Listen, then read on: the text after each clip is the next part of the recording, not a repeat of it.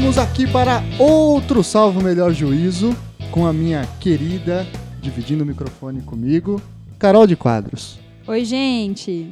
E hoje estamos na ausência do nosso queridão Gustavo Favini por motivos de mudança de residência. Mas logo logo ele volta, então fiquem tranquilos com relação a isso. E hoje nós trouxemos aqui para a bancada do Salvo Melhor Juízo duas damas e um cavalheiro, de acordo com o porteiro aqui da minha casa, né? Usando sempre títulos nobiliárquicos do século XIX, para falar de uma questão aí que está na pauta da mídia direto, uma questão que corre muito nas redes sociais também, que é o tal do direito à cidade, ou a expressão direito à cidade.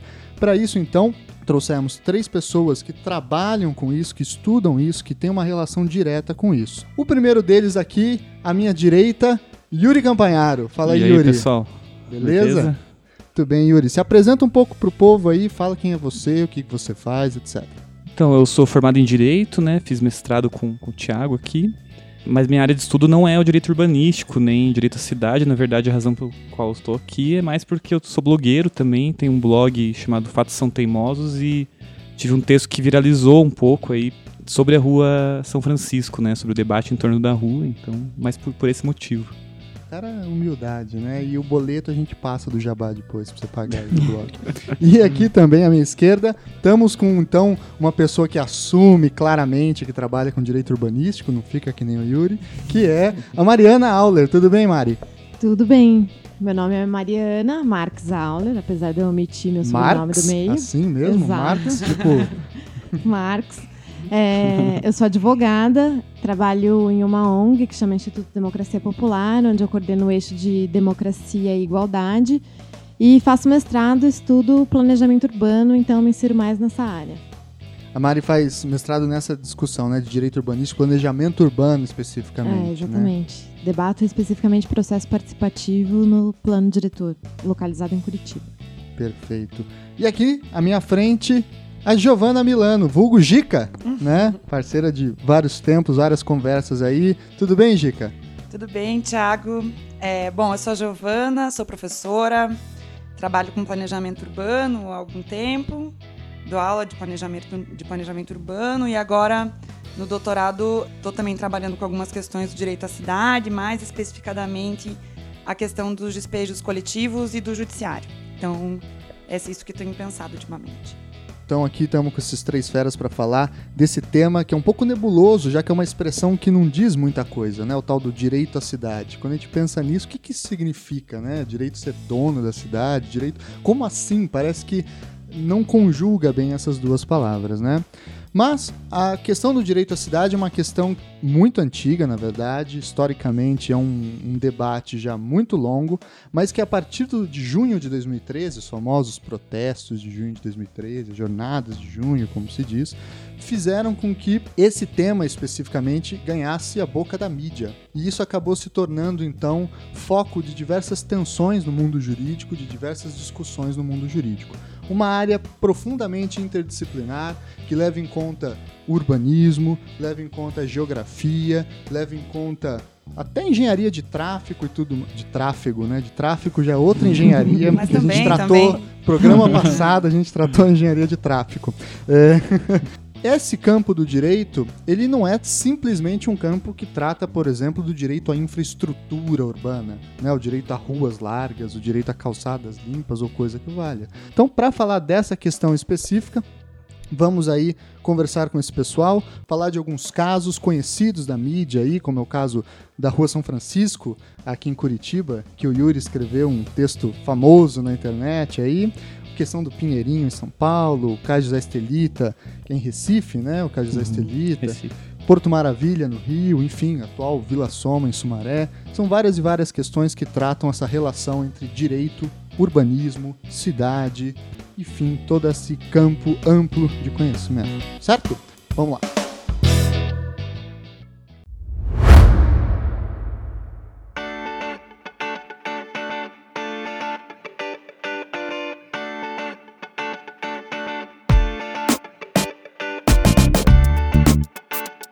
Pois então, pessoal, uma das primeiras questões que eu acho que a gente poderia colocar aqui para iniciar o debate é o fato de que a expressão cidade ela está intimamente relacionada a uma outra palavrinha, que é a palavrinha cidadania. Até mesmo titá, titadino, né? São todas decorrentes, palavras que se associam há muito tempo. O direito urbanístico ou o direito urbano, em certa medida, é o direito que regula a relação entre cidadania e a cidade.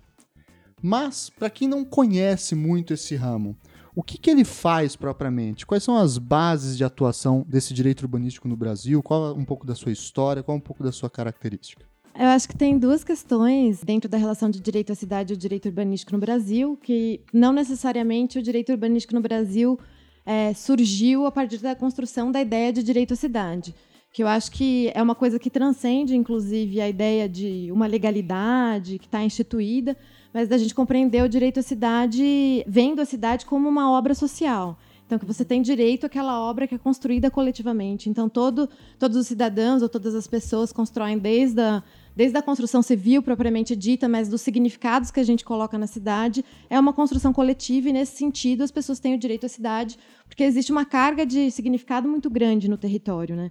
Aliás, esse é o sentido de território, que não é só aquela coisa material, objetiva, um bem é que você troca, a terra em si, mas é um, um, espaço onde você tem cultura, então você significa esse espaço que é o território, o território das cidades, onde a gente tem uma concentração de tudo. Então tem uma concentração de cultura, uma concentração de pessoas, uma concentração de infraestrutura e uma concentração de problemas também. O território é praticamente a junção entre natureza e cultura, né? Nesse é. sentido. É o ponto em que eles se tocam, né? Talvez é mais do que a soma entre natureza e cultura, mas é a transcendência disso, né? É justamente a negar essa divisão do construído e do material, da relação social e da cidade-obra, para os significados do sujeito que mora na cidade, para a cidade que ele quer também. Porque hoje o que a gente tem no direito positivo, do direito à cidade, é o, basicamente os acessos. Então, é o acesso à infraestrutura, o acesso uhum. aos serviços, o acesso à moradia, o acesso ao transporte público, por aí vai. Mas quem pensa hoje cidade, quem discute cidade, exatamente o que a Mariana falou, pensa um pouco além. Então, direito à cidade é escolher também o direito à cidade que eu quero. Que cidade eu quero? E aí isso vai englobar outras questões, como participação política, como direito de decidir, como a forma que as decisões são tomadas. E aí a, a situação que parece simples, que é só uma regulação onde pode construir, quanto pode construir, fica bem mais complexa. Porque é o tipo das relações políticas, das relações de poder e das relações humanas, econômicas, enfim, que a gente está é, querendo colocar na cidade num determinado momento. É muito mais do que um habite, então. Muito mais do que é, a guia amarela da prefeitura, né? As pessoas às vezes acham, ah, tem que estudar para tirar a guia amarela da prefeitura. Né? Eventualmente o estudante de direito está entrando na faculdade, entrando na faculdade não, ele já está tendo lá direito administrativo, aí ele vê a questão da, da, dos limites à construção, poder de polícia, aqui só pode... de bens. Né? É isso, uhum. ele fala, não, direito urbano é isso aí, ó, aqui na frente do mar só oito andares, mais que isso não, etc. E o direito urbanístico, né, o, o mais do que o direito urbanístico, o direito à cidade é mais do que simples regulamentação da cidade, uhum. mas é também uma forma de relação com a cidade, de construção. É, eu acho que tem muito a ver com os debates sobre democracia mesmo, né? Não só no sentido de que o que a gente escolhe, que como a cidade vai ser organizada, mas a nossa relação mais viva, interativa com a cidade, com o território, né? Porque a cidade ela acaba sendo um reflexo de todas as contradições, todos os tipos de relações sociais que a gente tem para fora da cidade. Então a cidade também vai ser um espaço de disputa, vai ser um espaço de problemas, de crise, é, de soluções, de, enfim. Então ela, a cidade é algo vivo, né? Ela vai mudando muito também com o tempo, né? A gente que enfim, só você estar algum tempo numa cidade, você vai percebendo isso, né? Vai tendo outros significados, outras coisas. Mas o que eu acho interessante do que você falou também na apresentação é que não só junho de 2013 trouxe esse debate à tona, mas a Copa do Mundo, né? E as Olimpíadas. As Olimpíadas eu acho que isso trouxe muita coisa nova, né? Pro direito urbanístico, pro pensar sobre a cidade e tal. Que é até um ponto que a gente vai entrar mais à frente, né? De, de remoções forçadas, né? De desapropriações e uhum. etc. E tantas outras coisas. Mas só para contribuir, eu acho que faz muito sentido que um estudante de direito imagine o direito urbanístico ou a regulação jurídica da cidade dessa forma, mais objetiva, menos, menos relacional, porque o direito é muito desespacializado. Né? Então, quando se entra no direito, A gente tem lá a história do direito, a gente tem filosofia do Não direito. fala mal, hein? Jamais falaria aqui. Mas a gente não tem geografia Só do direito. aqui. Eu acho que o microfone da Gica tá, não tá funcionando mais. A gente tem vista. No Congresso tá virando moda. Corta. Volta de novo. É, mas é verdade isso assim. Então não tem na maioria das grades geografia do direito. O espaço não aparece para a gente. Quando aparece, aparece como espaço jurisdição. Então lá em direito constitucional a gente sabe que um Estado-nação tem um espaço em que ele vai regular as normas jurídicas, Competência. Princípio né? da territorialidade. né? competências, etc. Mas É, espaço Estado é povo, território e soberania. Exato. né? O que que é nacionalidade? É a forma de se constituir num- numa, numa delimitação administrativa, né? Territorial. Mas território como relação, com todas essas questões que a gente comentava aqui, isso não aparece nunca. Então é razoável que as pessoas pensem que direito não tem nada a ver com cidade, nada a ver com território, e que os estudantes também olhem de alguma forma para a cidade e para a discussão urbanística um pouco nesse sentido, né? É, é, foi bem legal o que você disse, porque assim, o, o- não é que o direito seja só desespacializado, ele também é. Mas a gente aprende como se o Brasil tivesse um único território, o território brasileiro. E eu acho que aqui em Curitiba a gente tem uma infinidade de territórios. Né? O Brasil é composto por uma infinidade de territórios. Se a gente levar a palavra território a sério, né? se a gente tomar a ideia de território como essa relação humana com o seu espaço. Na, na questão do direito urbanístico, nessa construção, eu ainda acho que tem um ponto positivo da construção do direito urbanístico como uma disciplina autônoma, porque eu acho que a gente tem ramos que são mais antigos, então o direito imobiliário, por exemplo, que a gente tem em perspectiva um indivíduo, então a regulamentação que eu tenho para eu construir a minha casa, ou que o empreendedor incorporador vai ter para construir, adquirir um terreno e construir um prédio. É, então, você tem o direito imobiliário, você tem o direito administrativo, a rami- a ramificação dele dentro do direito muni- municipal, por exemplo.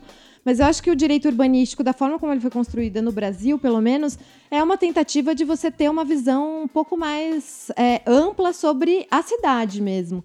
Por mais que a gente faça a crítica do legalismo, que às vezes, não, não vamos é, tentar fazer as coisas caberem dentro do direito, mas eu acho que a- o direito urbanístico ele dá essa noção de que a cidade é conformada por uma questão, por questões políticas também. Não é como se a gente tivesse fluxos migratórios e a cidade vai se conformando espontaneamente. A gente tem processo de ocupação espontânea, mas tudo isso é de alguma maneira engendrado por um processo de planejamento, por um processo de deliberação política de como a cidade vai se conformar. Então, se a gente tem no Brasil é, cidades, e principalmente os grandes centros urbanos, que são conformados de uma maneira extremamente desigual, a gente tem uma concentração em poucos lugares de bens culturais, é, de serviços públicos, e tem uma, a, a marca da informalidade, é porque existiu um processo de planejamento e de deliberação política que culminou na conformação que a gente tem, e de alguma maneira, acho que o direito urbanístico, quando ele vem com instrumentos é, que regulam essa relação da cidade, como ela vai se conformar como um todo, eu acho que, por um lado bom, um lado positivo do direito urbanístico, ele dá essa noção de deliberação política sobre a conformação da cidade. E o que compõe o direito urbanístico, assim, né? Tem, a gente tem algumas legislações, só para citar, não para a gente verticalizar nisso, né? Mas tem o Estatuto da Cidade, tem a própria Constituição de 88. O que mais que tem? O que, compõe? Quais são.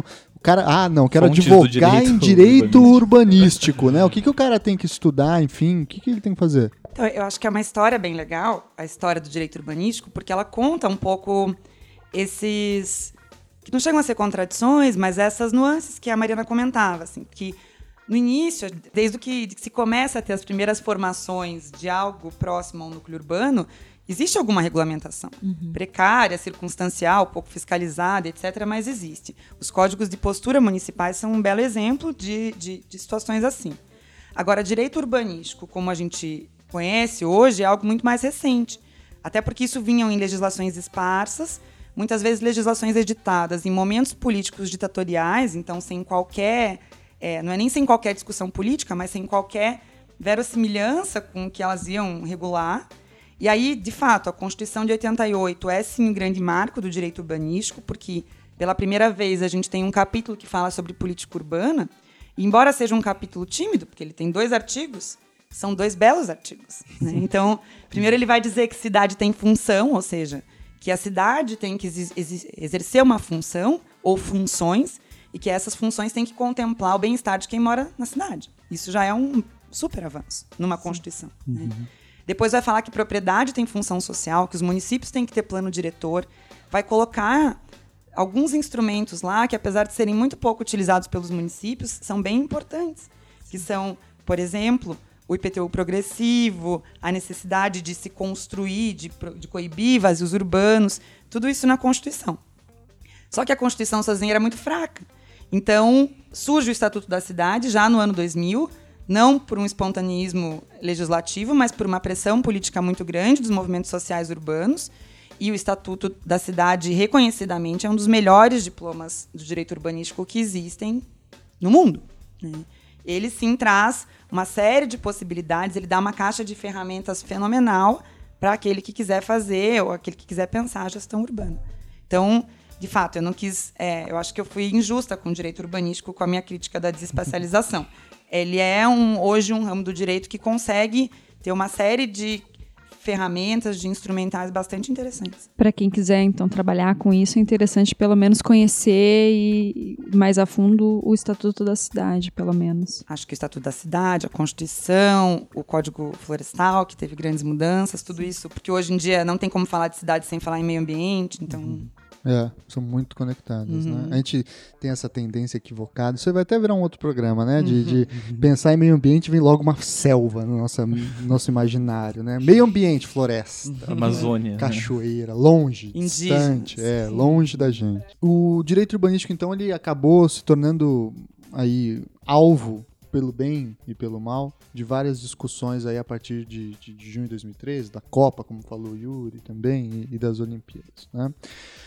Isso também está vinculado com relações com transporte público, né, com mobilidade urbana, com possibilidade de mudar-se, etc. E o que acontece muito hoje em dia no, no plano do, do, direito urbanístico e das cidades, de um ponto de vista jurídico, é a tal das revitalizações urbanas, dos centros urbanos, né, deixar tudo bonito, porque agora vai ter Olimpíada, então a gente tem que dar aquela disfarçada do real, né, então a gente muda e isso acaba gerando uma série de processos. Por um lado, é sempre muito bom quando você vê uma, um centro urbano revitalizado, mas por outro lado isso gera um monte de efeitos silenciosos, né? Ou efeitos que não são aparentes, que formam a tal da gentrificação, ou palavrinha lazarenta, né? gentrificação, né? Gentry do inglês é a pequena nobreza, né? A pequena nobreza lá do, da Revolução Inglesa, etc. E a gentrificação, então, é um processo que explica ou que significa mais ou menos o quê? Então, é... esse é um termo engraçado mesmo, né? É meio estranha essa tradução, né? Mas eu acho que a gente pode partir dessa análise da, so da cidade como algo vivo, algo imbuído nessas relações sociais que a gente tem de maneira geral, né, na, na sociedade e que acaba sendo um espaço de disputa, né? Então, é, a cidade é sempre um espaço de conflito também ao mesmo tempo entre diversos setores da sociedade, entre diversas classes sociais, entre diversos é, estamentos, é, até com relação a próprias contradições das próprias políticas públicas, né? É, e a cidade se desenvolve a partir dessas contradições e elas tomam formas inesperadas, né? Por isso que o, do planejamento, né, ele, ele serve para acabar com o caos, né, o planejamento em tese. Só que às vezes do próprio planejamento vem o caos, né, porque acontecem esses processos inesperados. É, e a gentrificação é uma maneira que é, o poder público encontrou, enfim, que a gente chama de gentrificação, para tentar consertar essas áreas, né, revitalizar essas áreas da maneira que eles entendem melhor. É, mas o que eu acho mais interessante é a gente pensar como a gentrificação é um processo de também exclusão social e um processo de mercadificação da cidade. Então, se a gente analisa a cidade como do ponto de vista como a cidade do, dos direitos, a cidade dos acessos, né, que nem a Gica falou, para eles também a cidade é a cidade da, da, lucratividade, a cidade de mercadoria, a cidade como um objeto de consumo, né? Um, é, e eu acho que é isso que acaba predominando nessas revitalizações, nessas é, processos de gentrificação, né? É, existem muitos problemas sociais nas cidades, de fato, né? Muita pobreza, muita marginalidade, muitas coisas que a sociedade considera como sujas, como impróprias, né? Como trabalhos como a prostituição, tráfico de drogas, pessoas que não são o padrão estético, né? Que a, que a cidade, que o poder público, que a polícia, enfim, consideram o melhor. E essas pessoas já são marginalizadas em tantos sentidos na sua vida, acabam sendo mais uma vez marginalizadas do próprio território que elas ocupam, do próprio espaço que elas ocupam. Então, a tendência é que elas sejam substituídas por processos então de mercado que consigam transformar essas, esses trechos, essas partes da cidade em partes lucrativas, em partes que geram dinheiro para alguém, né, para algum grupo, é, e ao mesmo tempo tirar da vista pública essas pessoas marginalizadas, né, ou seja, marginalizar elas até o ponto de elas serem invisibilizadas. Então, assim, a gente tem um processo de uma parte da cidade que tem moderadores de rua, que agora é um problema que está em discussão na cidade, né? Não sei se vocês viram a Associação Comercial do Paraná.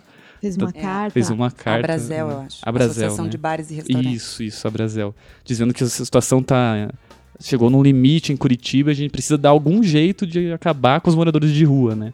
Agora, o que eles querem fazer não é assim, vamos então conversar com essas pessoas, trazer assistentes sociais, pensar por que essas pessoas estão na rua, vamos dar um acolhimento para elas e tal, vamos dar emprego para elas, fazer alguma coisa assim. Não, vamos tirar elas de onde a gente está vendo, eu não quero ver essas pessoas.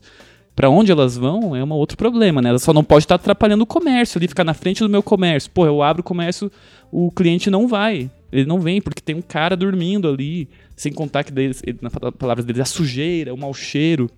Né?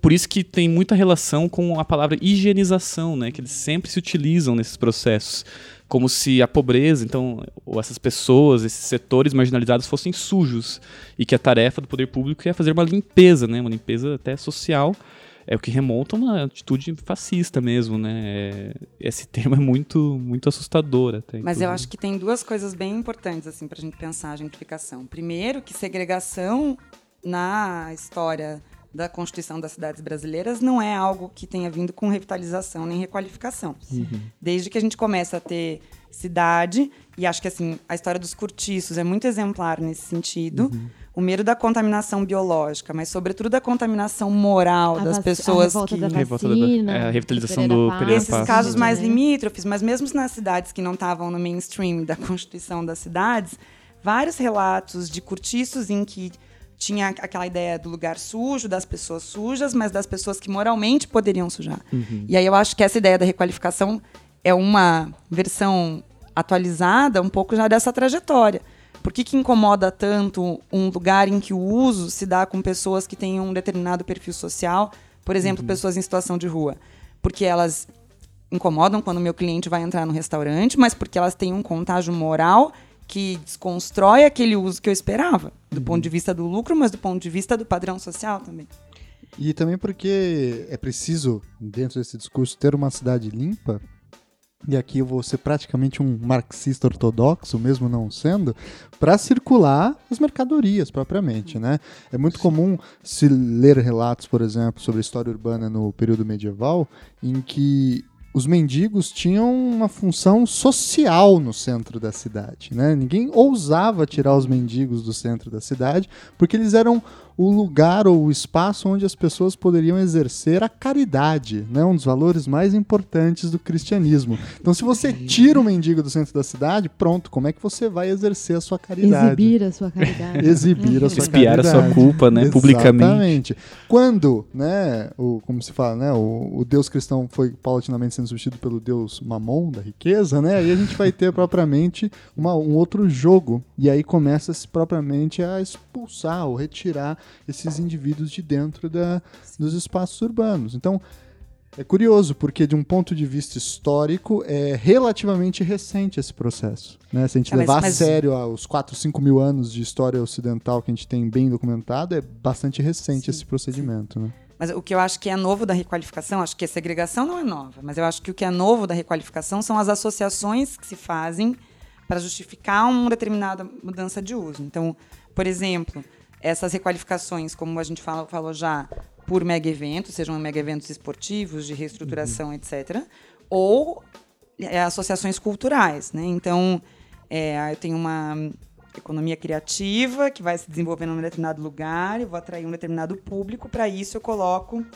Aqui mesmo em Curitiba, próximo da Riachuelo, se você pega o decreto-lei que fez a requalificação da Riachuelo, isso fica muito claro É preciso haver um incentivo fiscal para os estabelecimentos que mudarem o seu padrão de oferta de produtos. Uhum. Então, essas associações eu acho que são razoavelmente recentes, embora o resultado não seja. Ou seja, tirar os inferninhos de lá, tirar os. Tirar brechó, por exemplo. Os brechós, é, né? móvel Brechó para roupa chique, é, móveis usados para móveis retrô. Esse tipo de processo. Assim. Vintage, Barbearia para é, salão pop de cortar cabelo. É. Tipo. Eu acho que tem mais uma. É, não que não tenha sido abordado, mas eu acho que é, dentro da, dos processos de gentrificação tem uma questão econômica para além de você higienizar o espaço, então quem circula, é, pensar em população de, em situação de rua, mas pensar também em moradores mesmo, em processos de gentrificação que promovem o que se chamam de despejos brancos. Uhum. Então, nos processos de gentrificação é um processo muito,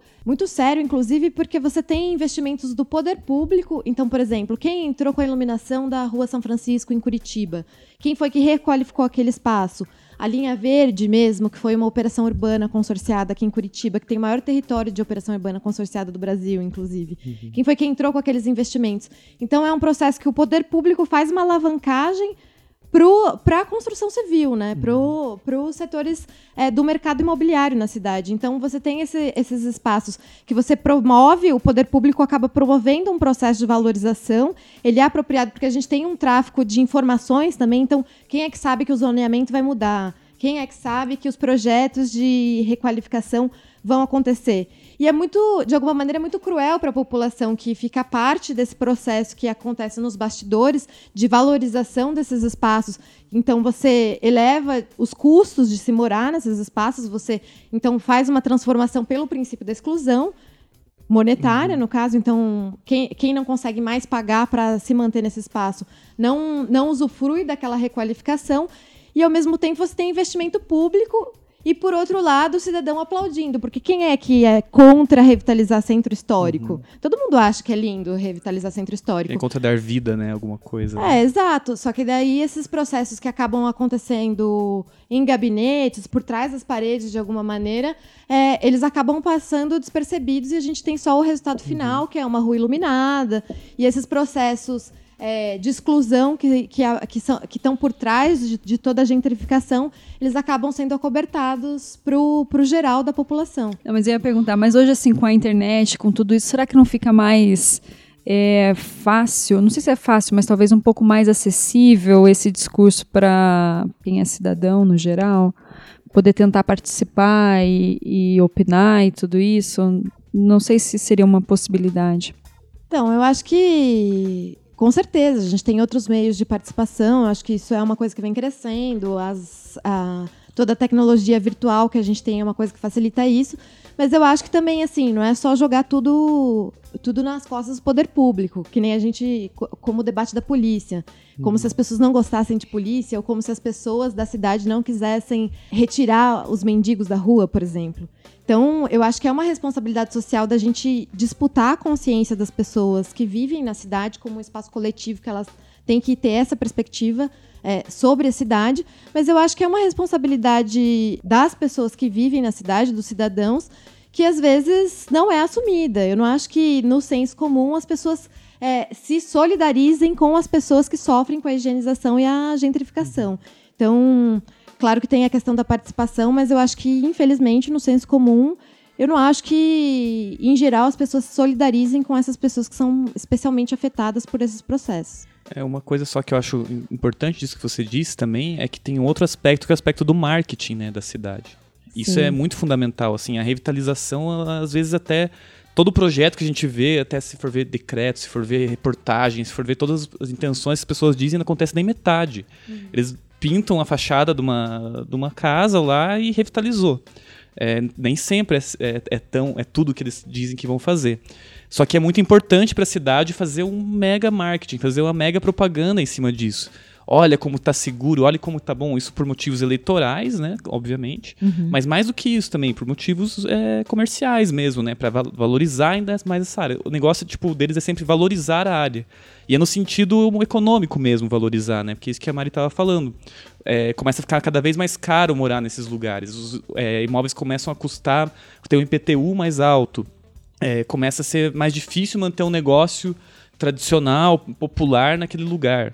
É, com a rua é, São Francisco e Achuelo, isso é claríssimo, assim, né? Então, muitos estabelecimentos que eram tradicionais estão fechando as portas, né? A confeitaria Blumenau, por exemplo, uma das confeitarias mais antigas da cidade, está à venda. É, você tem esse processo, então, de que, putz, os comerciantes, eles ficaram achando que ia ser a melhor coisa que ia acontecer, no fim acabou sendo a pior coisa para eles.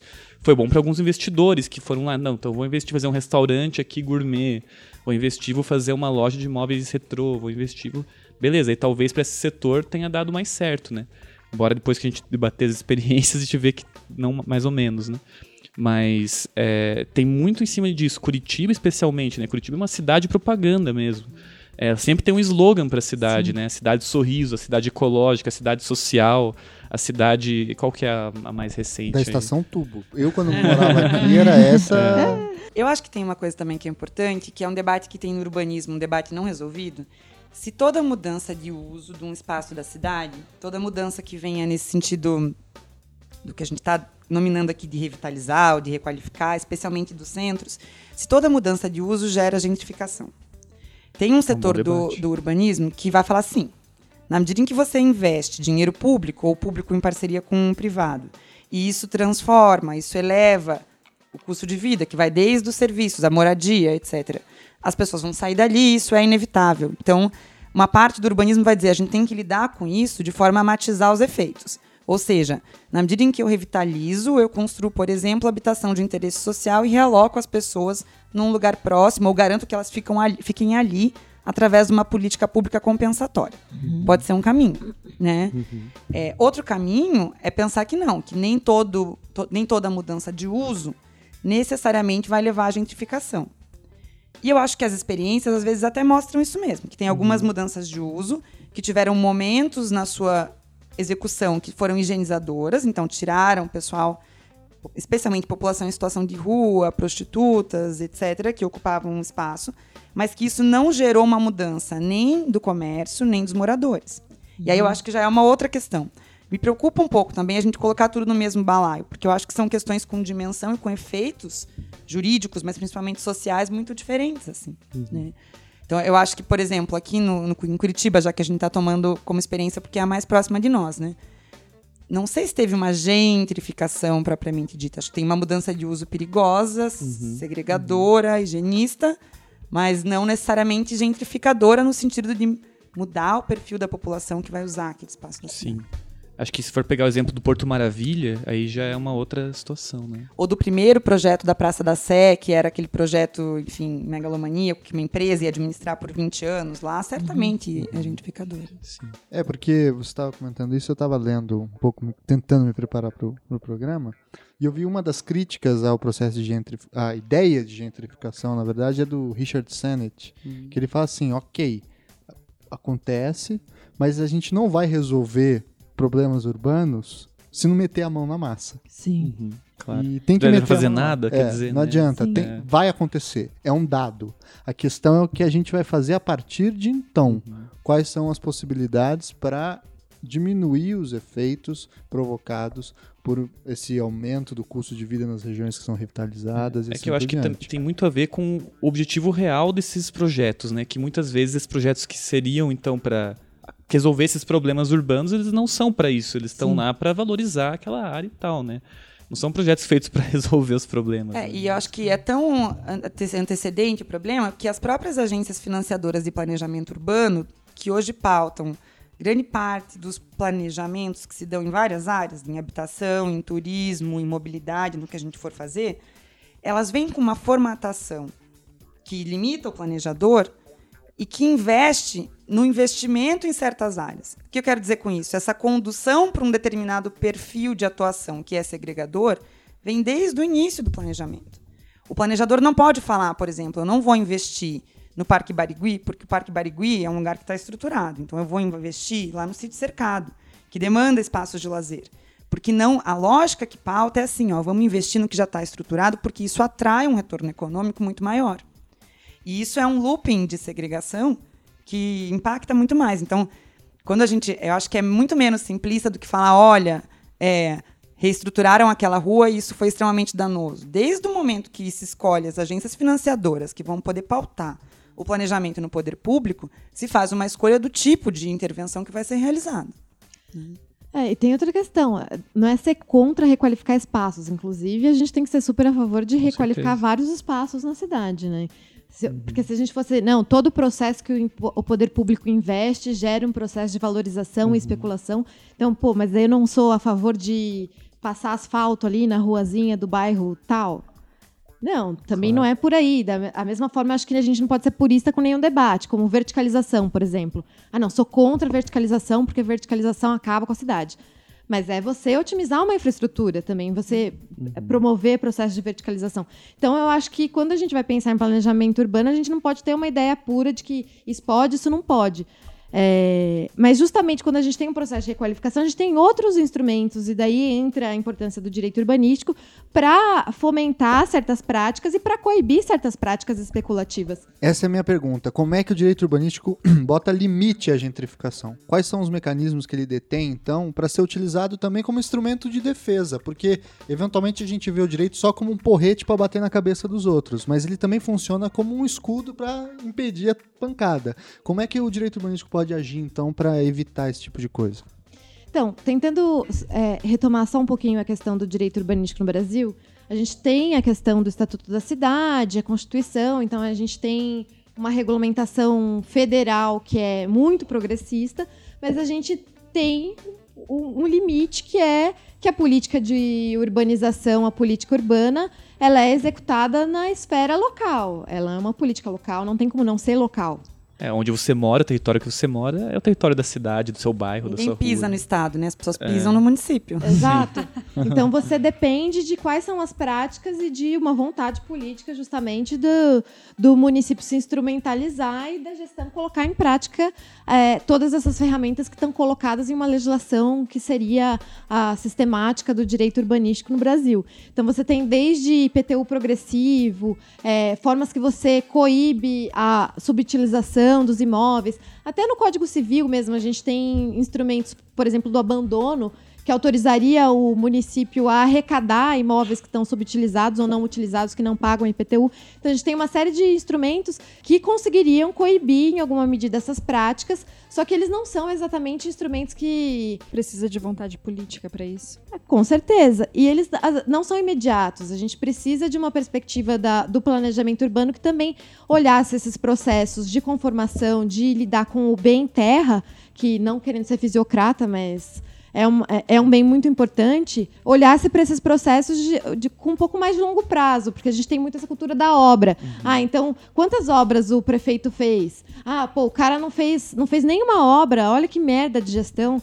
Maluf Mas- que o diga, né? O, o governador das marginais, do túnel Ayrton Senna, né? Exato. E sempre foi. A gente estava falando lá do Rio de Janeiro no início do, da revolta da vacina. O slogan era o Rio civiliza-se. Civiliza-se porque abre via de transporte. Então, essa ideia de que sou um bom político porque estou trazendo algum tipo de política urbana tem muito a ver com moradia e com ah, um sistema viário, mas num sentido muito simplista, de tapar buraco mesmo. Por mais absurdo que pareça. Asfalto.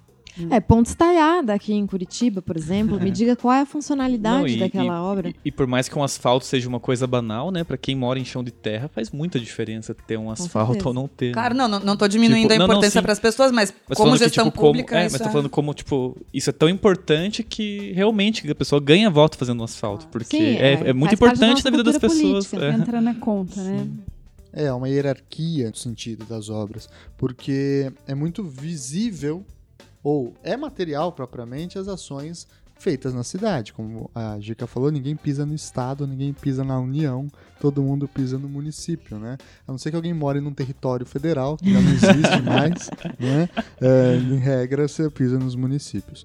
E essa é uma questão muito importante que eu acho que o direito urbanístico pelo menos desde a Constituição de 88, que apresentou essa nova regulamentação, vem trazer, e sobretudo a partir do Estatuto da Cidade, que é de 2005, né? 2001. 2001, que é o fato de que ele proporciona uma forma da gente tentar se relacionar com a cidade e revalorizar o município, né? O, pegando o clássico do clássico do Victor Nunes Leal, Coronelismo, Inchado e Voto, ele já denunciava lá em 1949 que o grande problema do Brasil é que o município vem numa franca decadência do seu espaço, né, da sua manifestação política, e o município sempre mandou na política nacional. Olha, em 1949 o cara fala isso, né? E aí depois é preciso esperar uh, a primeira década do século XXI para a gente retomar a ideia de que a política está na cidade uhum. e não na União e não no Estado. E é bom a gente falar desse programa num ano de eleições municipais, né? Esse debate é muito importante, assim, eu até tive a oportunidade de estudar um pouco sobre isso no meu mestrado, que é essa disputa que, que aconteceu primeiro, durante a Constituição, houve uma escolha consciente né, do Constituinte de valorizar o município como espaço, um ente é, hierarquicamente igual ao Estado e igual à União. Né? Então houve uma, um crescimento do poder dos municípios muito grande, dos estados também. Mas logo em seguida, a partir do, do neoliberalismo no Brasil, né, principalmente com o governo FHC, começou um movimento totalmente contrário de é, diminuir o poder dos municípios, diminuir o poder dos estados e concentrar poder na União, principalmente através é, do orçamento público do debate sobre as fontes orçamentárias. Então, muito da privatização é, dos bancos estaduais, foi o que eu estudei é, no meu mestrado, mas não só privatização de outras companhias estaduais, veio também para tirar fontes é, orçamentárias dos estados, tirar fontes orçamentárias dos municípios, para que eles começassem a ficar mais dependentes das fontes da União, né?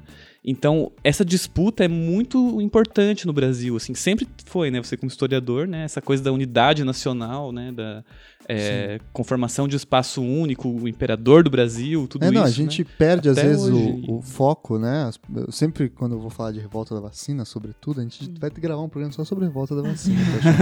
é, as pessoas não têm noção, né? O Pereira Passos era prefeito do, do Rio de Janeiro mas ele não foi eleito. Os prefeitos não eram eleitos. Uhum. Eles eram indicados e impostos como interventores nas cidades. Isso uhum. é uma uhum. questão fundamental. Né? Então, assim, não havia liberdade política administrativa no município. E, e, é, e, é curioso, né? Porque o nossa, é, nosso plano diretor aqui, enfim, nosso plano diretor, né? Do Jaime Lerner, foi imposto pelo Jaime Lerner, que era um prefeito biônico que também era um prefeito imposto pela ditadura militar, né? E, é, e não por isso ele deixou de ser uma referência, tanto que é, ele é consultor hoje, da ONU né? para urbanismo. É, é uma Mas coisa eu, assim. Eu acho que assim, né, no debate das cidades, essa municipalização né, de competências se deveria se traduzir no plano diretor, que é Sim. bem o que você colocou. Né? Tanto isso está na Constituição, quanto é. E faz todo sentido. Tanto que a Constituição não indica, diferente do que ela faz na função social da propriedade rural, que ela diz lá, tem que cumprir quatro requisitos simultâneos. Na cidade ela não faz isso, ela fala que tem que cumprir aqueles requisitos que vão estar previstos no plano diretor.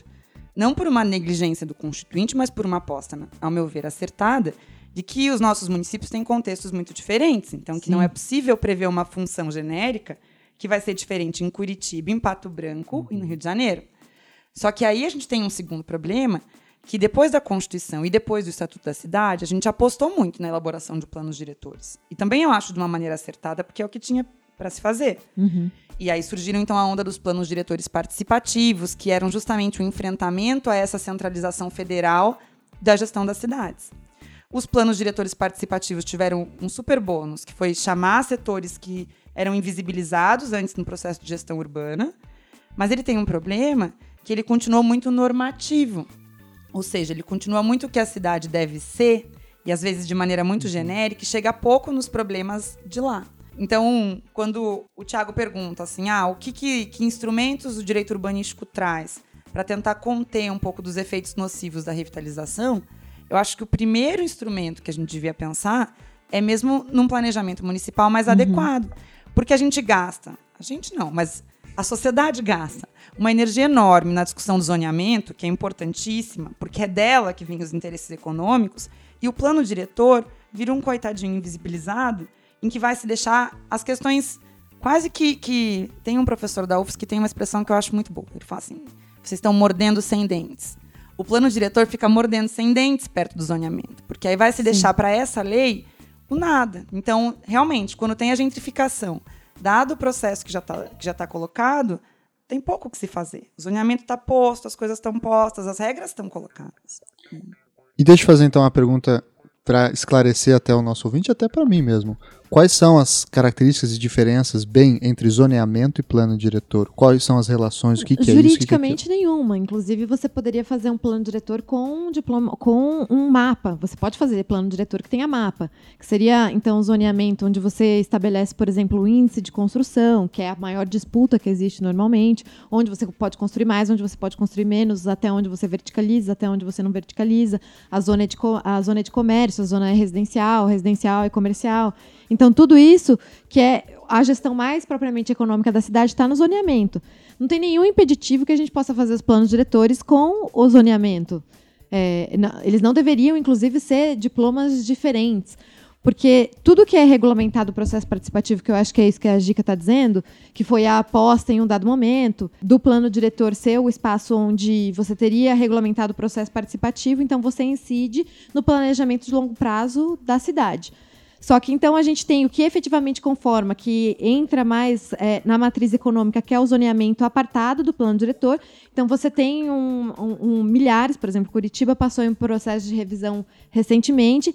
Você vai lá no site do IPUC, que é o Instituto de Planejamento da Cidade, e eles fizeram, sei lá, duas mil audiências. Imagina que tem uma coisa mais participativa do que isso.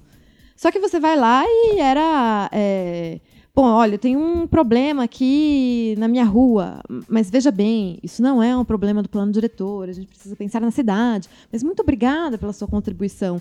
Então, a gente tem um processo das audiências de virar um tipo de catarse coletiva, que não vincula nada e você tem um desgaste, inclusive, durante o processo de participativo do plano diretor, que acaba sendo um, um instrumento de planejamento da cidade que queremos. É, um, é, é, é, uma carta bonita, uma carta de princípios, quase, quando você aparta é, esse debate do zoneamento, ou pelo menos não espacializa os instrumentos no próprio plano diretor. Então, você pode prever IPTU progressivo. Curitiba previa desde 2001 foi uma das primeiras cidades a adaptar o estatuto da cidade. Mas nunca no plano diretor estava escrito lá: não, mas o IPTU progressivo vai se aplicar aqui, aqui e aqui. Porque seria um debate do zoneamento, daí você fala onde vai se aplicar. Então você prevê todas as intenções, mas não espacializa. Então eu acho que a gente tem que de alguma maneira se esforçar para quem é do campo e para quem de alguma maneira pretende ou gostaria de participar desses processos de é, disputar planos diretores mais espacializados que realmente se efetivem era nesse, nesse momento que eu ia perguntar, como que se dá a escolha a respeito, por exemplo, de, de fazer essa divisão de um plano diretor, então, sem essa questão do mapeamento? Como que isso acontece? É uma decisão meramente política ou tem uma questão jurídica envolvida? Perfeito que a Mari colocou, mas eu acho que tem uma diferença assim entre zoneamento e plano diretor que é importante. O zoneamento, ele tem uma função que é essa de dar espacialidade, de dar territorialidade.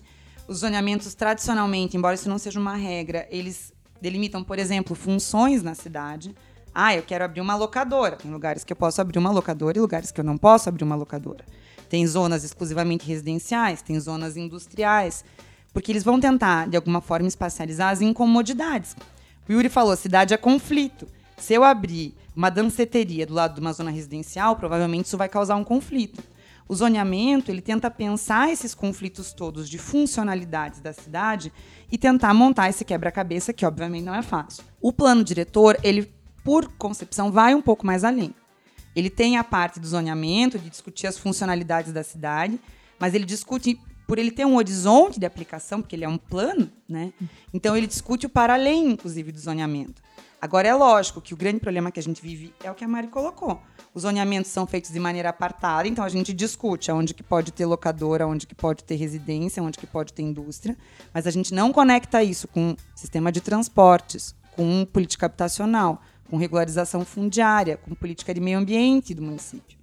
Então, eu estou falando que eu vou caminhar em Curitiba, por exemplo, para um tipo de política ambiental, e essa política ambiental não necessariamente dialoga com o que eu determinei no zoneamento.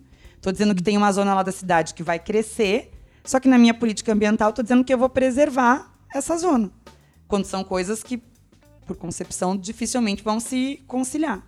Então, a grande dificuldade é que se discute os interesses, as funcionalidades e os planos econômicos de um lado, e os, a carta de intenções, que acaba tomando lugar do plano diretor de outro. E aí fica muito pouco eficaz.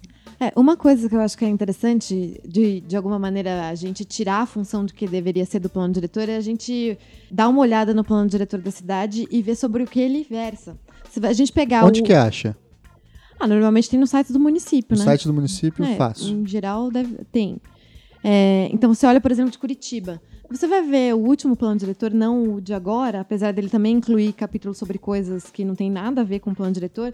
Mas você vai ver o plano diretor que vigorou nos últimos 10 anos em Curitiba.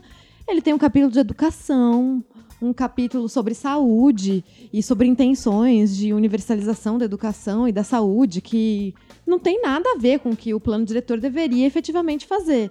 Então a gente tem um, um, um diploma que ele não está se prestando a fazer o que ele deveria.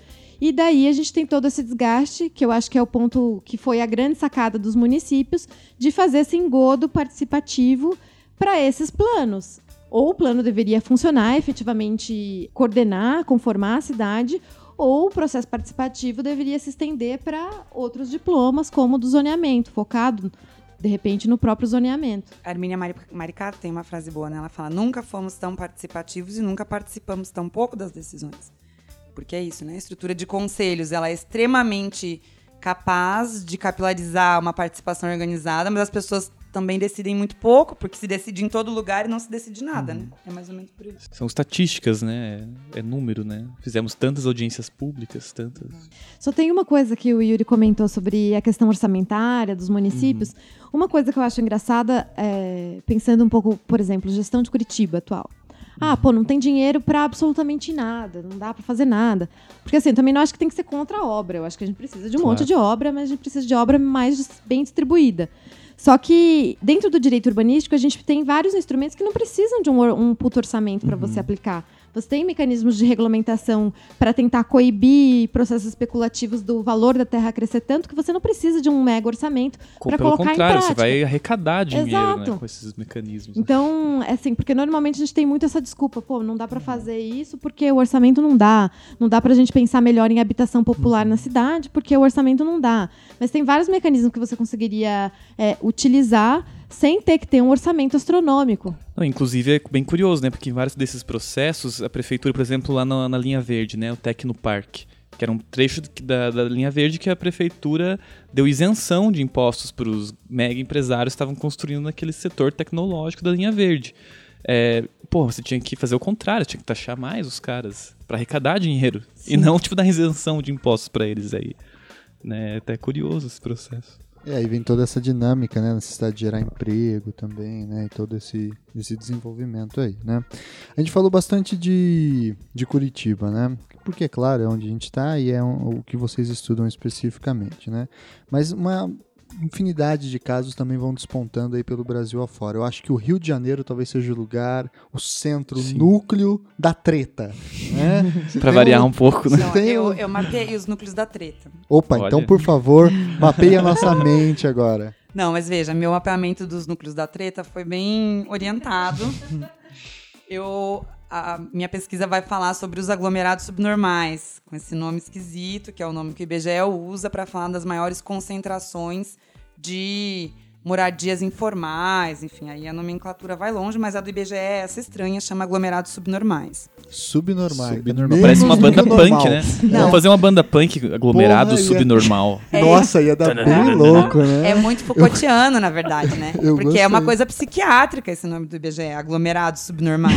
É, é legal porque se homogeneiza, né? Aglomerado. Pode ser de planta, de porco e de gente, né? E Isso. tem que ter 51 unidades. Se você tem 51 unidades subnormais, você é um aglomerado subnormal. Ah, mas aí é a cachaça explica, né? E aí nessa, enfim, nessa, no último censo do, do IBGE, o, os recordistas por região, que é com que eu estou trabalhando, de aglomerados subnormais, na região sul é Rio Grande do Sul, na região sudeste é São Paulo, na região centro-oeste Goiás, norte Pará e nordeste Ceará.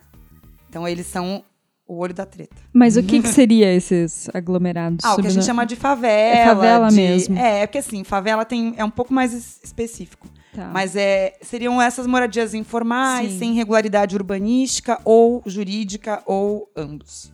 Certo. Por sinal, para lembrar a ideia de território, né, é bem a diferença entre favela e comunidade, né? Favela, quem tá de fora olha a favela, né? Quem mora na favela chama de comunidade. Você vê que a relação com o espaço já muda completamente, né? E o IBGE chama de aglomerados subnormais. O IBGE é o mais broxa de todas as instituições, né, cara? É uma coisa inacreditável. Mas, Dica, fala um pouco mais sobre é, o que você está pesquisando, então. O que, que você identificou? Os, os olhos da treta são esses aí que você apontou, mas qual que é a treta mais cabeluda que você viu envolvendo essa questão de direito urbanístico? Não, é que a minha preocupação é, talvez não fosse achar a treta mais cabeluda, mas a resposta mais cabeluda às tretas ordinárias que todas essas, essas situações são são recorrentes, são pessoas que, por tudo que a gente falou até agora, não conseguem ter a propriedade formal das suas moradias, do espaço em que moram, e aí ficam numa, numa situação de insegurança para viver. E essa situação de insegurança, ela faz parte do conflito da cidade, ela existe sempre, então a tensão está no ar. Quando que essa tensão se torna algo mais? Quando aquele que é proprietário, daí a gente pode discutir aqui talvez no outro programa longamente sobre o que significa ser proprietário no Brasil também, Sim. com a história que a gente Posse tem da propriedade. É, e com a história que a gente tem da propriedade da terra, né? Mas aquele que é proprietário resolve reivindicar.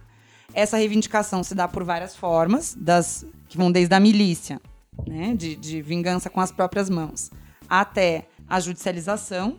E aí o meu interesse era assim, tudo que a gente falou sobre as cidades está muito focado no executivo, Uhum. no legislativo que em dúvida, né, de, de, sem dúvida nenhuma tem lá o seu papel de responsabilidade que deve ser é, cobrado e reconhecido. Mas o judiciário também é um poder.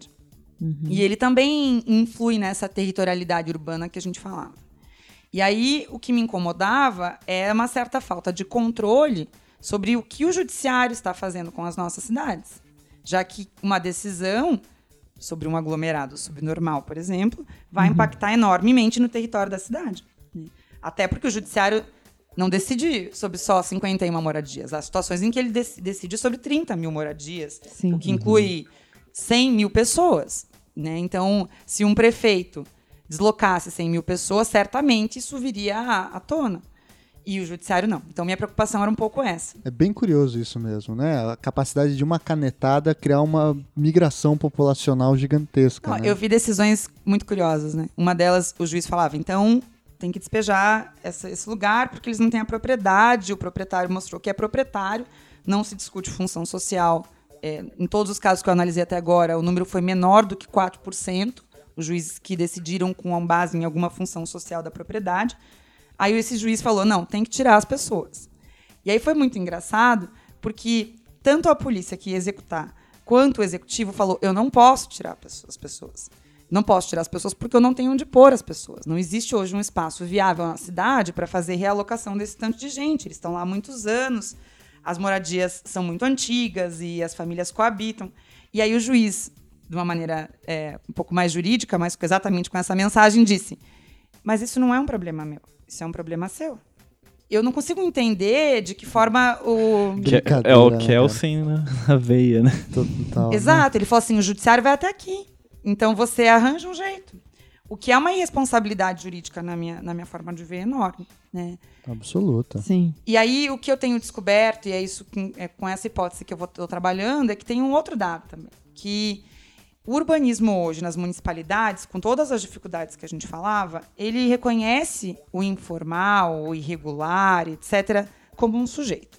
Não como um super sujeito de direitos, talvez nem como um cidadão, mas o, é impossível que o gestor urbano não enxergue o informal. É um mesmo, dado. Mesmo como problema, mas ele tem que enxergar. Exato. Ainda que como um subnormal ou como, é, como uma disfuncionalidade urbana mas ele reconhece. Se ele não enxergar, pelo menos todo começo de ano aparece, né, nos desabamentos na Sim. Serrana do Rio, todo ano, né, gente. Ele mora... vai aparecer no Jornal Nacional, é, né? De algum a, jeito isso vai Em acontecer. algum lugar sai, né? E o irregular para o judiciário, ele é muito um não lugar, assim.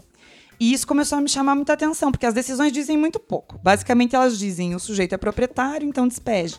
O que eu comecei a perceber é que quando surgia um sujeito chamado invasor ou invasores, o juiz parava de argumentar. Uhum. Então, o que eu tenho tentado trabalhar é que esse sujeito irregular, esse, esse invisível para o judiciário, ele tem um nome que o direito penal trabalha há muito tempo já como inimigo, mas que o direito civil também passa a admitir que é o invasor. Então, a propriedade privada, que é o crivo da cidade, passa a ser o crivo que toma conta de toda a política urbana que a gente falava aqui. Toda a discussão que a gente falou desde o início, ela inexiste, ou ela existe de uma forma muito precária no judiciário. O que existe é a propriedade versus o invasor. O invasor, de uma maneira mais explícita, na moradia, mas o invasor dos espaços públicos também. A gente discutiu agora tanto a questão dos rolezinhos nos shoppings, que não são exatamente um espaço público, mas eles têm uma circulação pública. A questão da população em situação de rua nas praças, todos eles são invasores. E as decisões, usuários de drogas. Né? Usuários né? de drogas. E as decisões do judiciário são muito emblemáticas, assim, em detectou esse sujeito, que é esse invisível, mas que ganha um corpo, e esse corpo ganha um imaginário no judiciário, acabou a discussão jurídica dogmática. Mesmo tendo esse, né, essa caixa de ferramentas tão poderosa que a gente comentava. E eu acho que isso merece controle. Mais uhum. do que uhum. qualquer tipo de juízo de valor, isso merece controle. As pessoas têm que controlar o que o judiciário está fazendo, porque isso impacta no dia a dia delas, na forma como elas vivem a cidade. É muito poder na mão de um cara só, né, no fim das contas. É, muito, e sem a gente saber. E que não tem responsabilidade nenhuma, né? Quem é que fiscaliza o judiciário ou se comove com decisões e de alguma uhum. maneira. A gente não conhece o nome dos juízes, então você tem um político que toma uma decisão é, você pode ir lá no limite e fazer uma manifestação, mas quantas manifestações a gente tem na frente do Tribunal de Justiça, por exemplo? Uhum. Gica, então a gente pode dizer que tem um direito civil do inimigo. É, eu, a minha tentativa, que a gente vai ver se vai dar certo ou não, é justamente essa. Toda a seletividade, suspensão de garantias que se constrói faz tempo no direito penal, né? Então, que os negros, periféricos, pobres, certamente são um alvo privilegiado do direito penal. O direito civil que se propõe tão asséptico, na minha opinião, ele também tem um grau de seletividade que na cidade aparece muito nessa figura transgressora do invasor. Uhum. Só que agora eu tenho que tentar mostrar. Não, e mesmo por dimensão, né? Porque se a gente for pensar na, em qual a porcentagem do Brasil que vive informalmente e que pode ser considerado um invasor, a gente tem realmente um sujeito que é enorme para nossa realidade. Não são minorias exatamente. Imenso, assim, né? né? Vocês têm alguma ideia? Você tem alguma ideia de do que você pesquisou? Qual é mais ou menos a população em aglomerados subnormais? Ah, eu vou errar se eu falar a porcentagem, mas. Chuta aí um número que mais ou menos dentro do que você viu. Mais que a metade das é. pessoas é. que moram, moram com certeza absoluta, para não errar o número, mais da metade das pessoas que moram, moram de maneira irregular. O que também é interessante. Peraí, porque... Mais da metade da população brasileira que mora. mora, ah. mora. É, quem tem casa, quem, quem é. de qualquer forma, mora de uma maneira irregular, sem dúvida nenhuma. É, no livro do Mike Davis eu acho que ele fala 55%. É, então. É... Uhum. Eu não sei agora exatamente. Porque é muita um coisa, né, gente? É, é assustador. Então. É um problema do tamanho do universo então, você... que fica escondido embaixo da mesa mesmo, né? Porque se tem mais da metade da população com residência no Brasil em situação irregular. É, a gente vive num mundo Blade Runner, assim, né? Isso que é verdade, assim. Não, e a gente passou por aí do final dos anos 90, anos 2000, num processo enorme de regularização. Então, assim, a gente está falando de números em que as pessoas passaram por pelo menos regularização fundiária, que não garante condições adequadas de habitabilidade, mas que tenta trazer alguma segurança para não ser despejado.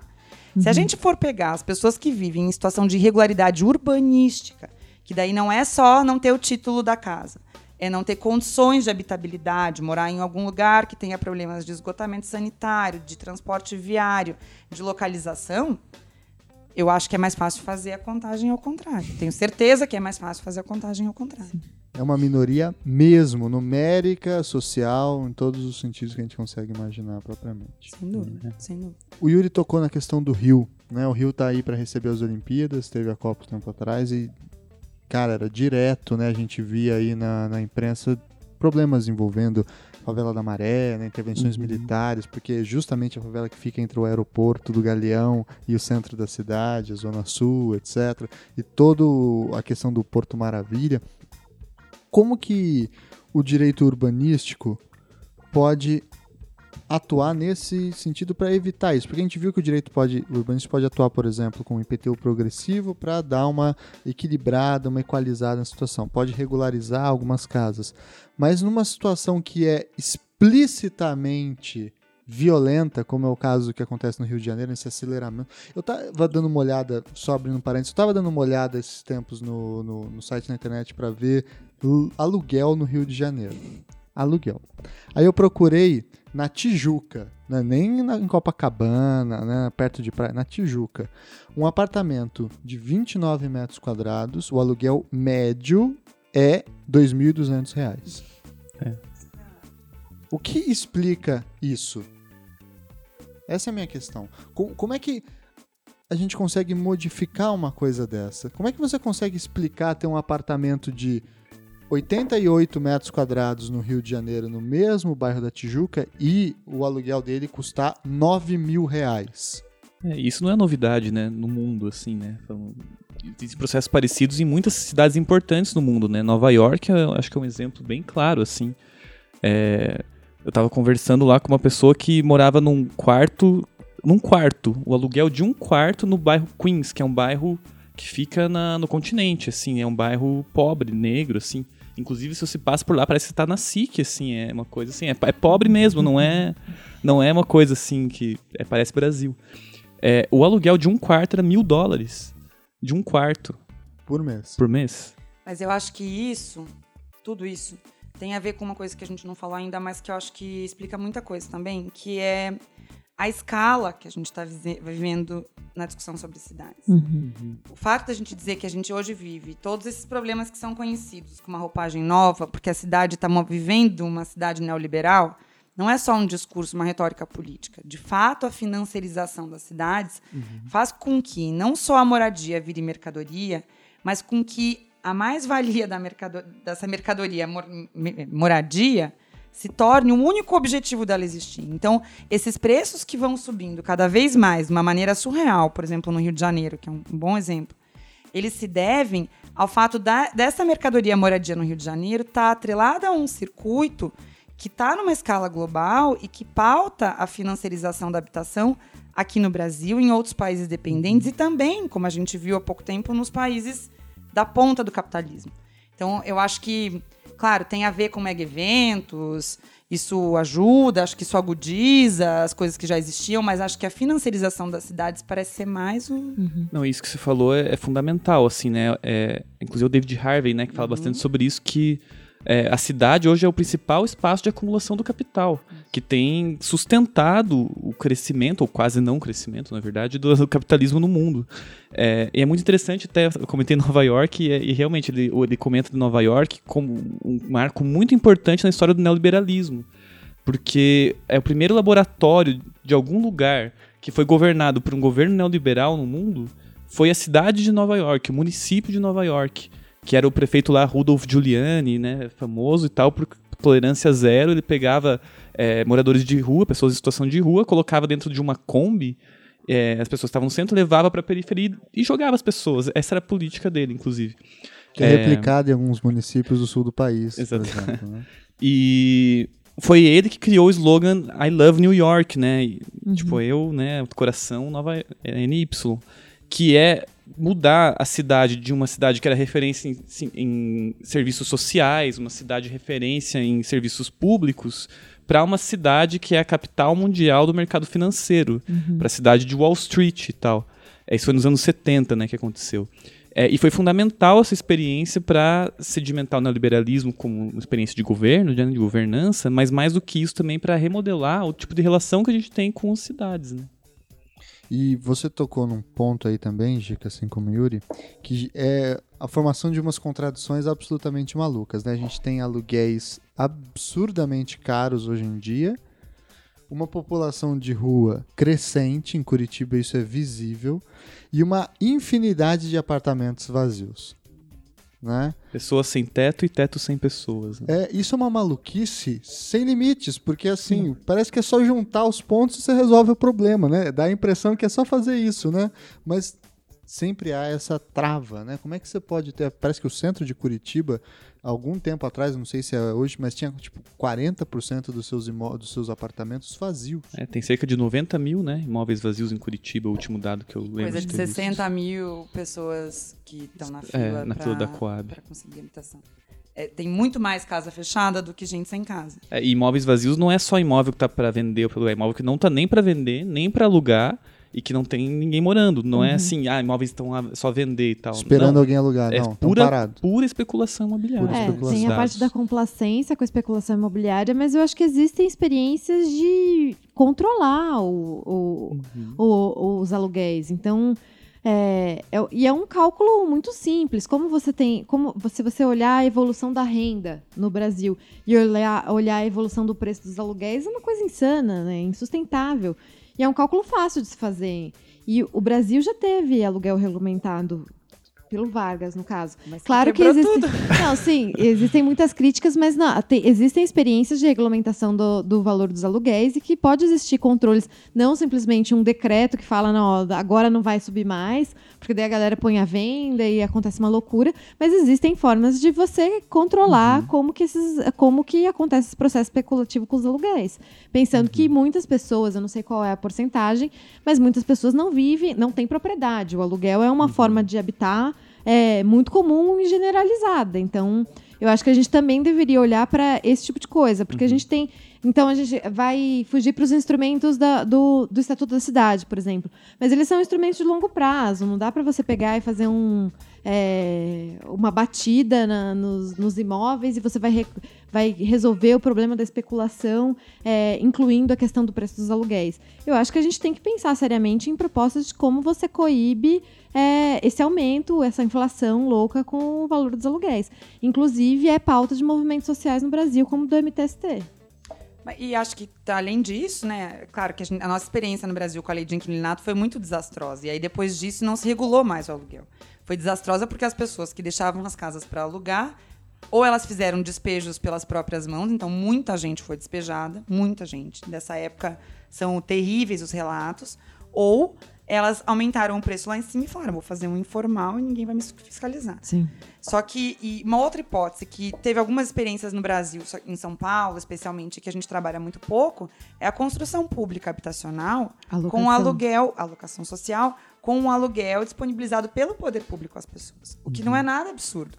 O sujeito pode ficar permanente lá, permanentemente lá alugando com um aluguel subsidiado, sujeito, evidentemente, de interesse social, que tem baixa renda, e isso pode ser uma política pública muito mais extensiva. O Movimento Nacional da População em Situação de Rua aqui em Curitiba pauta que eles têm uma série de estágios de forma de política habitacional. E o último estágio seria esse: existir é, uma, uma construção do poder público de habitação e que eles pudessem locar do poder público, porque daí a gente afasta um pouco essa lógica meio que incontornável do mercado. É, e eu acho que essa questão do- da locação social, para além da locação social, que eu acho que é uma alternativa muito interessante, é o fato de, de que é importante o poder público ter terra na cidade. Então a gente vê práticas, por exemplo, do município de Curitiba. Desculpa repetir Curitiba, mas é o que eu sei falar. Não, é que aqui é o centro do universo, como diz meu amigo Ivan Mizanzuki. Que e é eu nem modelo, sou né? curitibana, então não- ninguém pode Nova me York acusar de que nada. Mas, por exemplo, Cu- Curitiba ele tem, ele possui terra, então ele tem, ele tem, ele tem terrenos disponíveis na cidade. Então o que que ele faz? Pô, tô precisando de um dinheirinho aqui, vou, vou vender e leiloar por um valor X. Só que a terra é uma coisa, sei lá, de soberania do município mesmo, entendeu? Porque se a gente está num sistema capitalista, o município tem que ter terra porque é um sistema dele forçar uma competição também. Então, quando ele apresenta a locação social como uma alternativa, ele está competindo com o valor de um aluguel do mercado normal. E ter terra para o município é importante, porque como que ele vai viabilizar, por exemplo, com produção habitacional popular? Ele tem que ter terreno, porque senão isso encarece. Então é importante o município ter essa política de ter terra, de ter, de ter esse bem para balancear no, no próprio mercado. Não, não é uma coisa anti-mercado, mas inclusive uma coisa liberal, se você for parar para pensar. O poder público, o Estado, entra dentro da própria dinâmica de competição, dando um, dando um mínimo de, de ordem para ela, né? Praticando preços não abusivos. É, contando que o poder é público não vai praticar preços abusivos. E né, eu, eu tenho uma, uma dúvida, não sei se vocês sabem dizer se existe alguma experiência de sucesso a respeito da locação social. Em São Paulo, né? São Paulo tem? É, Aqui no Brasil teve essa experiência, tem mais experiências no país, mas elas são muito localizadas. Agora, fora do Brasil, especialmente num, num- uma porção da Europa, dos países nórdicos, etc., eles têm uma tradição de construção pública habitacional que fundou o mercado habitacional deles, a, a organização. Então, assim, aqui no Brasil a gente tem essas experiências muito incipientes, que até onde eu acompanhei por um tempo deram certo, foram experiências é, bem sucedidas, mas fora daqui tem várias boas experiências. Holanda, Dinamarca, Finlândia, Noruega, todos eles são países que fizeram isso. O Brasil, aí em várias situações, tem apostado muito não no aluguel social, mas na bolsa aluguel. Né? Então, diante de despejos ou de uhum. catástrofes, etc., o poder público, por um período, paga um valor para que as pessoas possam alugar. Daí, dois problemas. Dificilmente o valor que o poder público paga permite que o sujeito que precisa alugar consiga alugar algo. E isso nos mega eventos, né? Que a gente estava falando Copa, Olimpíadas, isso ficou, aconteceu demais. As pessoas recebiam lá um valor, 300 reais. Muita gente falava com 300 reais eu não alugo um barraco aqui no morro, gente. Sim. É irreal. Eu acompanhei uma situação assim que aconteceu em Camboriú. Também, se não me engano, a época era 250 reais. As pessoas não conseguiam nunca alugar uma habitação a contento. E segundo que isso é muito provisório, mais é. provisório do que todas as outras. Então, até a família conseguir ingressar no mercado de trabalho para conseguir readquirir uma capacidade econômica mínima, para conseguir adquirir moradia, isso é algo muito paulatino. Né? E terceiro que é um desgaste político imenso esse tipo de coisa, né? Já está muito gasta a palavra bolsa, né? Então aí é, é, é, é, é dar munição, eventualmente. Você pega uma locação social que é algo muito mais útil, muito mais eficaz. Uhum. E, e é uma política de longo prazo De até, longo né? prazo, mas a gente troca então. Pelo... É, que o aluguel social, acho que ele é viável em, quando você tem uma pessoa, por exemplo, aconteceu um desastre. Uhum. Então você tem um período de tipo transição assim, da pessoa, então, mas não é. é uma política sustentável. Uhum. Agora, a política de locação social que reverberaria em muito mais esferas na dinâmica imobiliária da cidade, ela é muito tímida, extremamente tímida. Inclusive, pensando na disputa sobre a cidade, que é algo que, com certeza, é, o lobby dos setores imobiliários faria todo o esforço para barrar, né? Então, inclusive isso que você disse, Mari, da, do município vender, né, os seus terrenos e tal, mas é muito por causa dessa porosidade entre poder público e privado, né? É uma, acaba nesse quesito, principalmente acho que no, no mercado imobiliário, sendo uma coisa quase inexistente a diferença entre público e privado. É uma relação muito embrincada, assim, né, entre os interesses econômicos das empresas financiadoras de campanhas, das construtoras, de tudo isso. Bom, todos os exemplos que o Thiago citou, né? Porto Maravilha, aqui em Curitiba, Nossa. Arena da Baixada, em São Paulo, Itaquerão, que, que são experiências dos mega eventos, essa relação profunda entre o poder público e, e os particulares ficou reconhecida aqui em Curitiba, Obsceno, até pelo né? Tribunal de Contas, né? Sim. De que era dinheiro público. Então, isso impacta demais. É. Não, e é um ciclo de burrice do ponto de vista de uma gestão pública e é um engodo pra gente que, não tentando fazer um discurso contra impostos, sou super a favor de impostos. Também. Mas é, você pensar a forma como a cidade, as cidades se, se, expandiram no Brasil. Porque você vai pensar a extensão de algumas cidades no Brasil, não tem o menor sentido. Uhum. Como que o cara. Você tem um centro urbano consolidado e um cara vivendo a tantos quilômetros, vai pensar uhum. em produção habitacional, o poder público colocando gente lá, lá para lá o fundo. Porque imediatamente o terreno, a aquisição de um terreno lá é mais barato. Mas daí você pensa em todo, toda a infraestrutura que o poder público vai ter que investir para colocar aquela área viável. Então é um gasto maior. Sim. Depois ele vai alienar o terreno que ele tem lá na SIC. Só que daí vai ter a demanda de uma CEMEI lá, eventualmente. E ele vai ter que adquirir de novo um terreno por um preço muito maior. Não, e, Mari, e estoque público de terras é condição inicial para qualquer política pública. Sim. Tanto é que hoje, pela nossa lei de parcelamento do solo, o sujeito que vai lotear, obrigatoriamente ele tem que fazer uma doação do que a gente chama de uma área institucional. Essa área é recebida pelo município, só pode ser usada para equipamento de saúde, educação uhum. e lazer. Grande problema, vários loteadores não cumprem essa regra.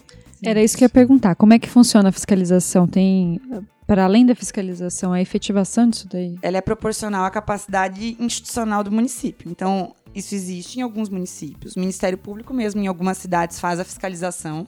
Agora, é a história da terra no Brasil, né? Se a gente tem uma dificuldade de fiscalização registral, a, a, a dificuldade de fiscalização. Esse é um bom termo, né? Dificuldade de. Como é que é que fiscalização, fiscalização registral. registral.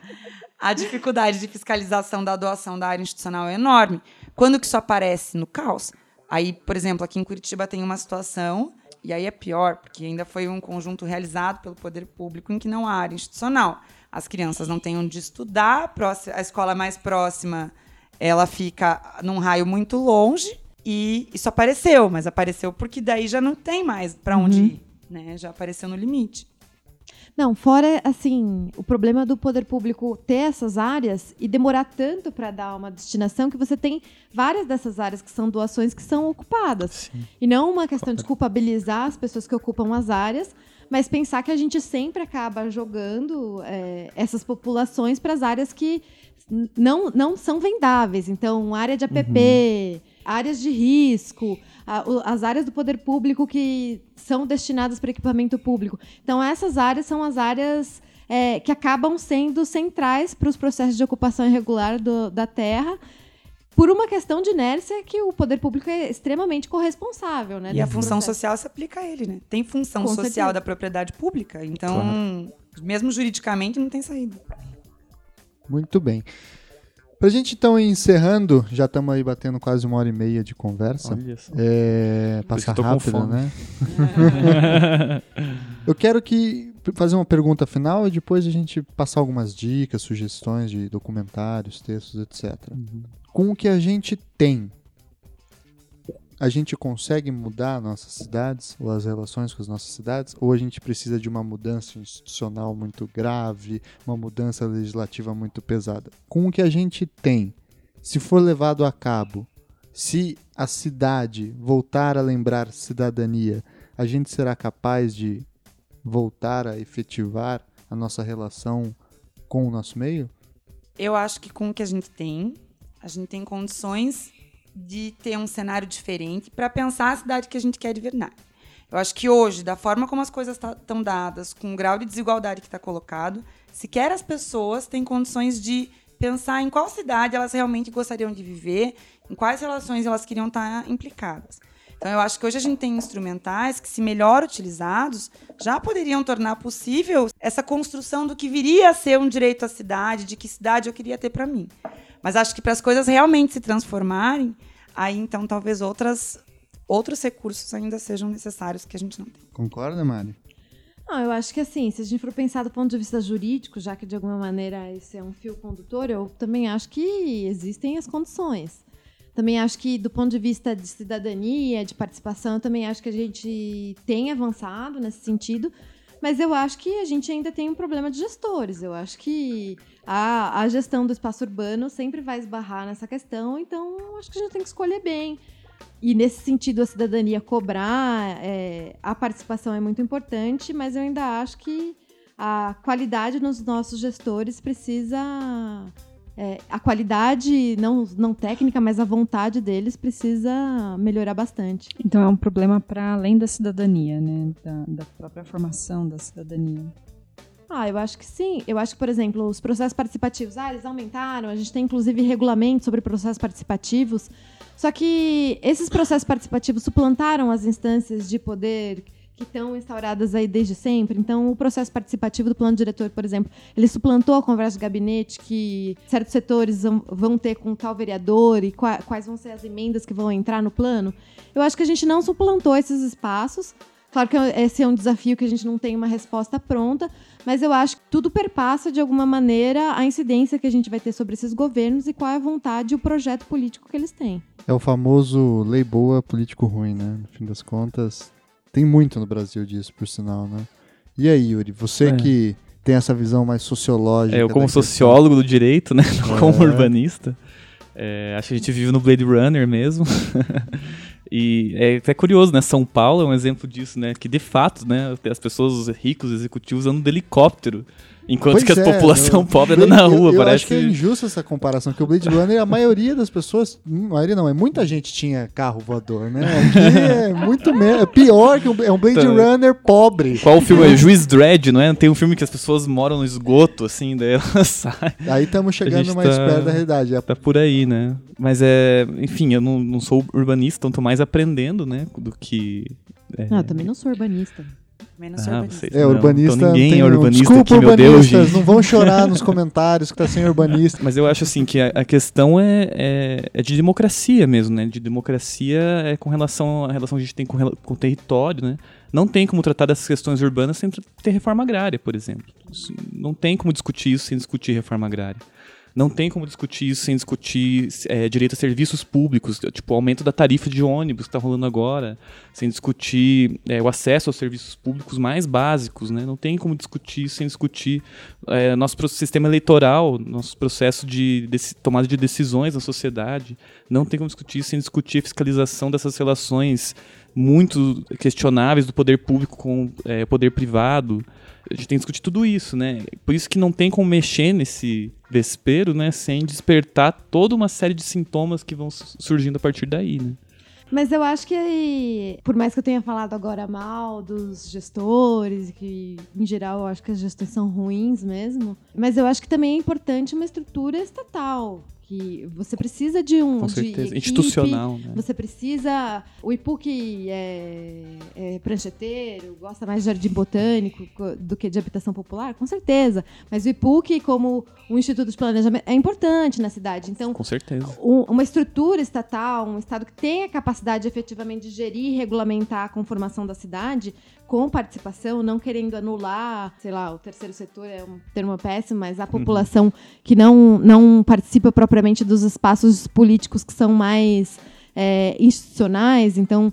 é, como a Câmara ou o próprio Executivo, mas uma estrutura estatal eu acho que é extremamente importante. Tanto que a gente vê município pequeno que eu trabalhei, eu, eu estagiei por algum momento em consultoria para para o planejamento no fim da minha faculdade. E, você- e era Balneário Camboriú, imagina, né? Tensíssimo.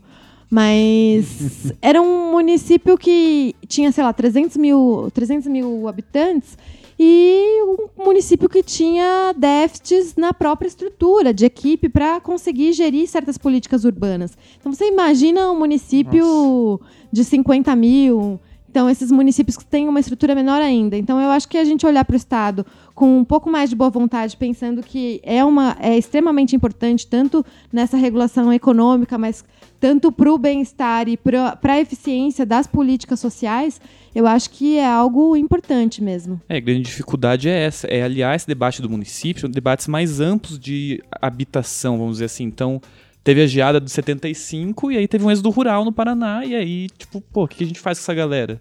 É, teve o problema em Mariana, o problema, de, crime ambiental em Mariana, e, e essa galera vai para algum lugar. Quer dizer, governador Valadares, a cidade tá tipo, o rio virou lama e isso faz as pessoas modificarem seus lugares de habitação de uma cidade para outra, de um estado para outro, né? de um país para o outro. A gente está vivendo isso agora, né? Os haitianos aqui no Brasil e na Europa nem se fala, né? Esse problema. É, eu, eu acho que nessa tradição curta nossa, que a gente tem democrática e também de, de história urbana, eu acho que a gente já sabe o que não deve se repetir. E acho que isso é uma pauta clara e comum, inclusive. Uhum. E aí, talvez agora, dessas reivindicações, das reações dos movimentos sociais, que já estão aí há muito tempo, mas que nesse momento de crise mais, mais sensível tem, tem estado nas ruas, talvez daí pareçam proposições. né? Acho que é muito difícil para nós aqui elaborarmos algo é, que traga o milagre da ressurreição Que é isso, citadina. gente. Você não tá botando muita fé na gente. A gente vai sair daqui com a resposta. Como tá bons entendendo. acadêmicos, Não, né? A a- gente só A gente sabe não fecha essa gravação antes da resposta. Não, mas a gente bota fé na rapaziada. Então, vai vir de lá.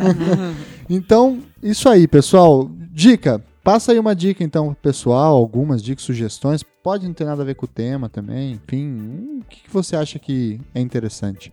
Deixa seu e-mail também, se alguém quiser fazer contato. Ah, legal. Bom, meu e-mail é giovana, com dois N's, ponto milano, arroba gmail.com. E eu vou passar a dica do que eu tô lendo. Ótimo. É, eu tô terminando agora o livro da Raquel Runick, o último, chama Guerra dos Lugares. E é um livro que me surpreendeu muito, porque ela tem uma proposta ousada. Ela foi relatora do direito à moradia da ONU muitos anos. E no livro, ela, o livro está dividido em duas partes. Basicamente, na primeira parte, ela vai falar um pouco disso que a gente comentava, dos processos em escala global de financiarização das cidades. Então, como as pessoas estão ficando mais pobres e mais sem moradia por conta da financiarização, como os diversos atores estão envolvidos nisso, desde os estados, das empresas, dos órgãos financiadores, Banco Mundial, etc. E na segunda parte do livro, ela vai falar mais espe especificadamente do contexto brasileiro. É, a gente tem já uma certa tradição numa literatura urbanística que eu imaginava, estava até comentando com a Mariana antes, se ver repetir nesse livro. E para mim foi algo de muito novo. Os elementos que ela traz.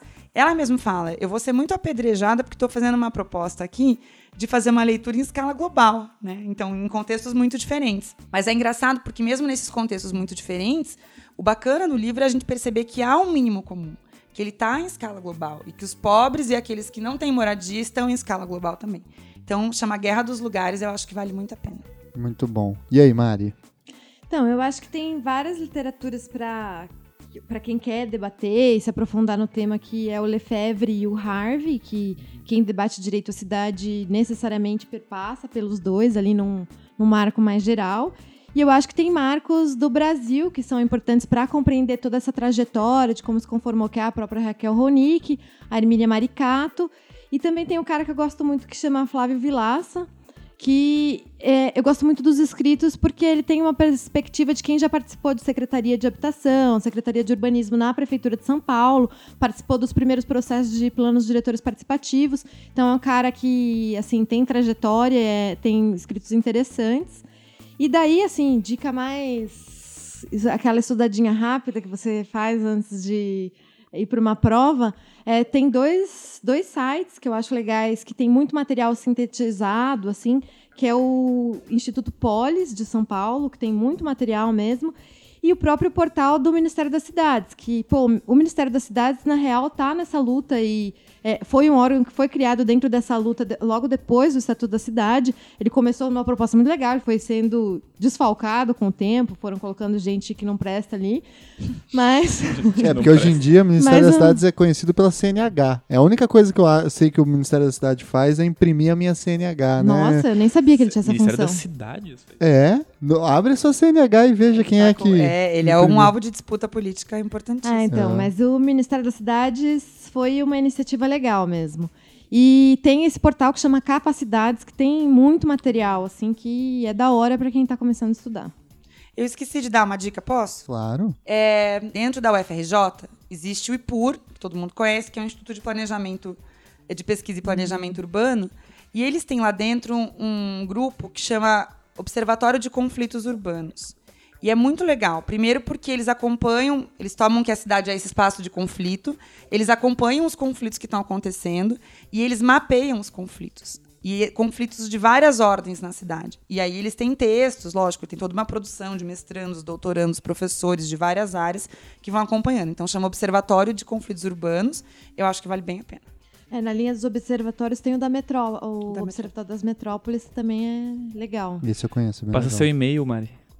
Ah. Twitter, é... Facebook, Instagram. Eu vou me restringir Snapchat. ao e-mail. Snapchat. Ou nada, se não quiser. É, meu e-mail é aulermm.gmail.com. É A-U-L-E-R-M-M. Muito bem.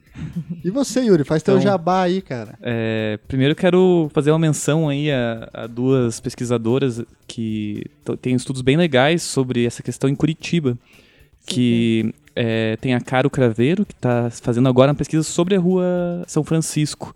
Ela está fazendo doutorado, né? Daqui a pouco ela já vai ter a, é, a conclusão. E a Dayana, deixa eu ver como ler o sobrenome dela, é difícil, que é polonês, ah, que nem eu. é isso aí. É, Zde, Zdebski de Córdova. Ela tem um livro junto com a Aline Jubel e o Fabiano Stoyev, que se chama As Muitas Vistas de uma Rua, Histórias e Políticas de uma Paisagem. É um livro muito interessante sobre a Rua é, Riachuelo. E é um livro que se encontra até disponível na internet, em PDF, assim, ah, é fácil de achar. Nossa, eu recomendo bastante, assim, aprendi bastante com esses materiais. Bom, eu tenho um blog, né? Então vou aproveitar aqui e fazer o meu merchan também.